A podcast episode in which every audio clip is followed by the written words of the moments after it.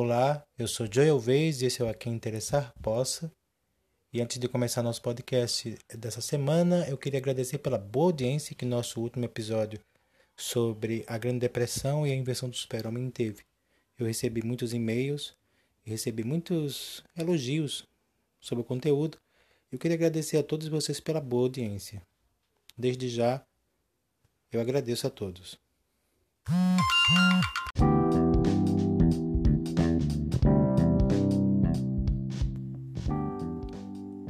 O filósofo e sociólogo Theodor Adorno dedicou-se avidamente durante sua vida à compreensão dos processos para a edificação do homem na sociedade.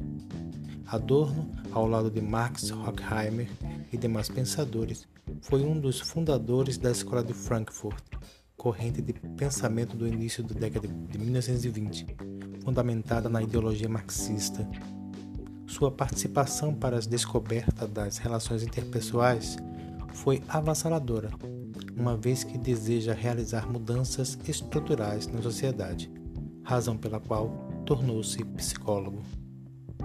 Adorno fez muitas críticas à indústria cultural em sua ideologia, pois acredita que esta prejudicava a autonomia humana, tendo tratado com afinco pela primeira vez em 1947, no livro A Dialética do Esclarecimento, que ele escreveu em parceria com Marx Horkheimer. Também na escola de Frankfurt, os autores apontam a dominação da consciência pela semiformação, ou seja, comercialização e banalização da cultura. Para Adorno, a crise na educação retrata a crise cultural da sociedade, do capital, em vias gerais, alegando que a educação se distanciou de seu objetivo primordial de promoção do domínio pleno da capacidade humana, tendo a escola se transformado em um instrumento de educação mercadológica, na qual o conhecimento é banalizado e fragmentado. As críticas de Adorno ao processo pedagógico refletem seu apreço pela educação e conhecimento, restando claro em sua obra a defesa de um projeto de libertação do homem, por meio da formação acadêmica, porém uma formação de amplitude humanística.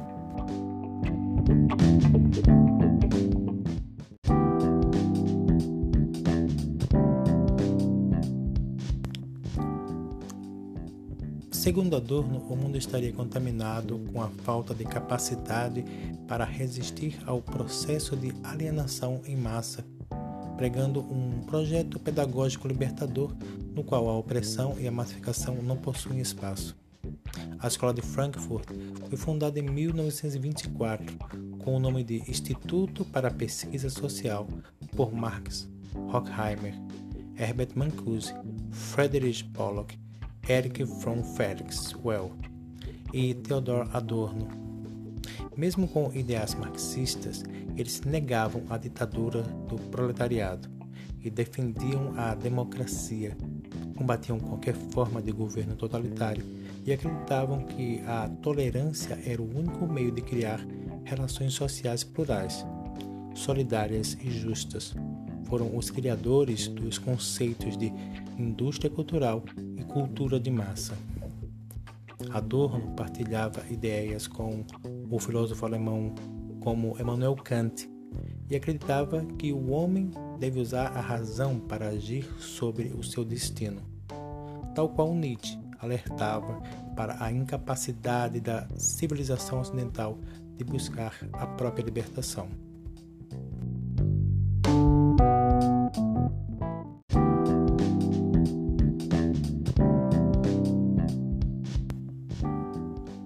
Paulo Freire foi um educador e pedagogo pernambucano que ganhou atenção na década de 1950.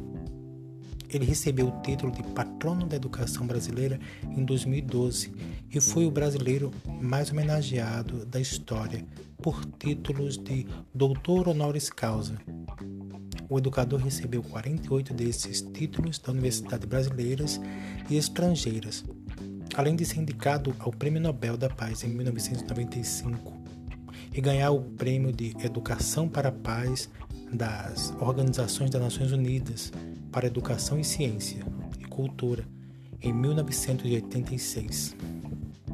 Professor de língua portuguesa, Freire aplicou em 1963 um método próprio de alfabetização em Angicos, cidade do interior do Rio Grande do Norte.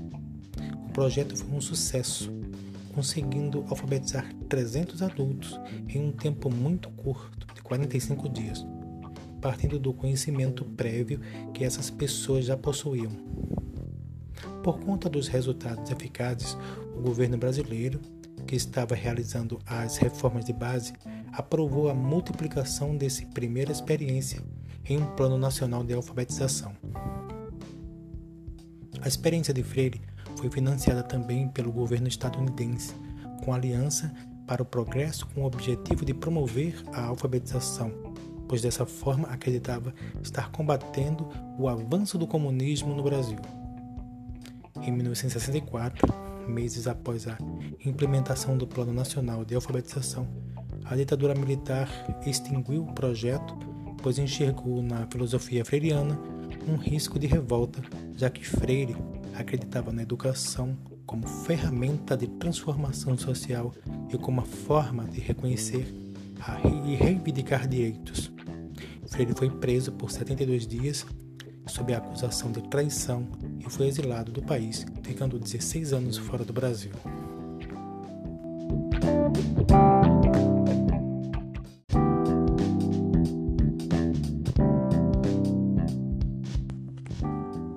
Paulo Freire desenvolveu uma extraordinária experiência de alfabetização de adultos na década de 1960, que ficou conhecido como o Método Paulo Freire. Nesse período, embora os estudos da psicogênese ainda não tivessem se tornado públicos, foi possível perceber inúmeras singularidades entre a teoria educacional freiriana e as características do construtivismo. O construtivismo não é um método, mas uma concepção de conhecimentos. Um conjunto de princípios supõe determinada visão do ato de conhecer. Segundo Piaget, todo conhecimento consiste em formular novos problemas à medida que resolvemos os precedentes.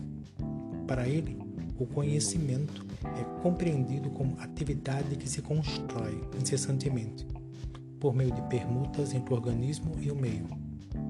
Em consonância com a teoria piagentiana, Freire concebe homens e mulheres como produtores de cultura e sujeitos produtores de conhecimento.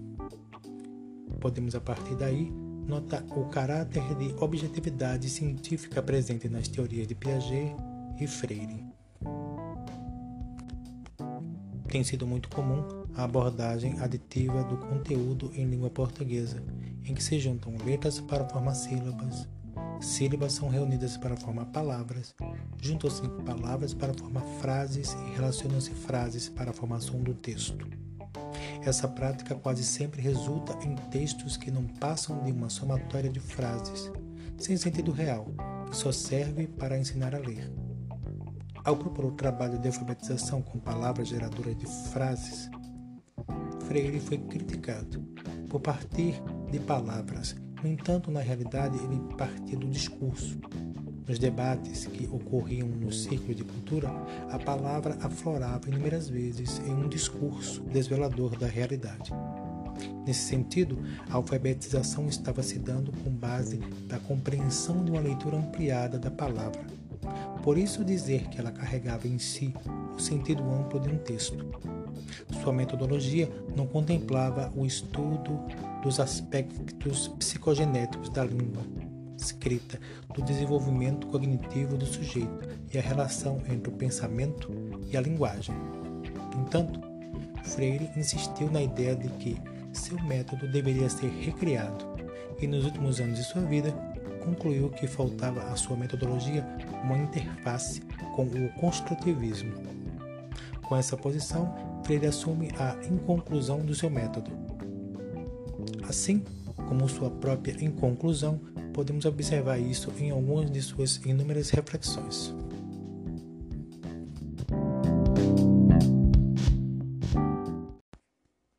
O filme A Sociedade dos Poetas Mortos apresenta ao espectador o professor John Keating, vivido por Robbie Williams, cuja pedagogia predominantemente construtivista difere da prática tradicional da escola preparatória apenas para meninos, denominada Academia Welton, cujos valores foram formados pelos quatro pilares: tradição, honra, disciplina e mérito. No que tange à Academia Welton, remetemos a Foucault quando este recorda o modo pelo qual o corpo é corrigido pela arquitetura da vigilância, uma vez que os alunos são rigorosamente controlados e suas bases filosóficas e críticas faraonicamente suscetíveis à manipulação. A personagem de Williams, em contrapartida ao disciplinado pela academia, busca contextualizar suas aulas com a vida dos alunos, estimulando-os ao pensamento crítico por meio da literatura e poesia, ansiando pela formação de cidadãos plenos em suas vidas acadêmicas e profissionais, porém também livres e autônomos para o exercício de sua cidadania. Por meio da expressão carpe diem, aproveite o dia em latim, ele apresenta aos alunos da Welton a ideia de que se deve penetrar no conhecimento, não esquecendo o que ele pode nos proporcionar, que ao inserir os saberes no cotidiano, propiciamos uma realidade menos tortuosa, adequando também os estudos à formação e à adequação à realidade, ao mundo e às vivências.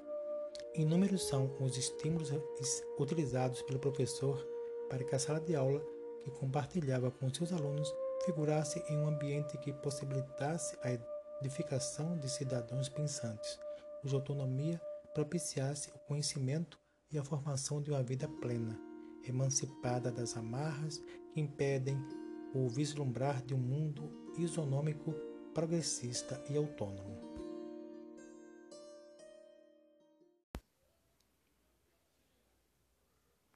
Esse foi nosso podcast dessa semana.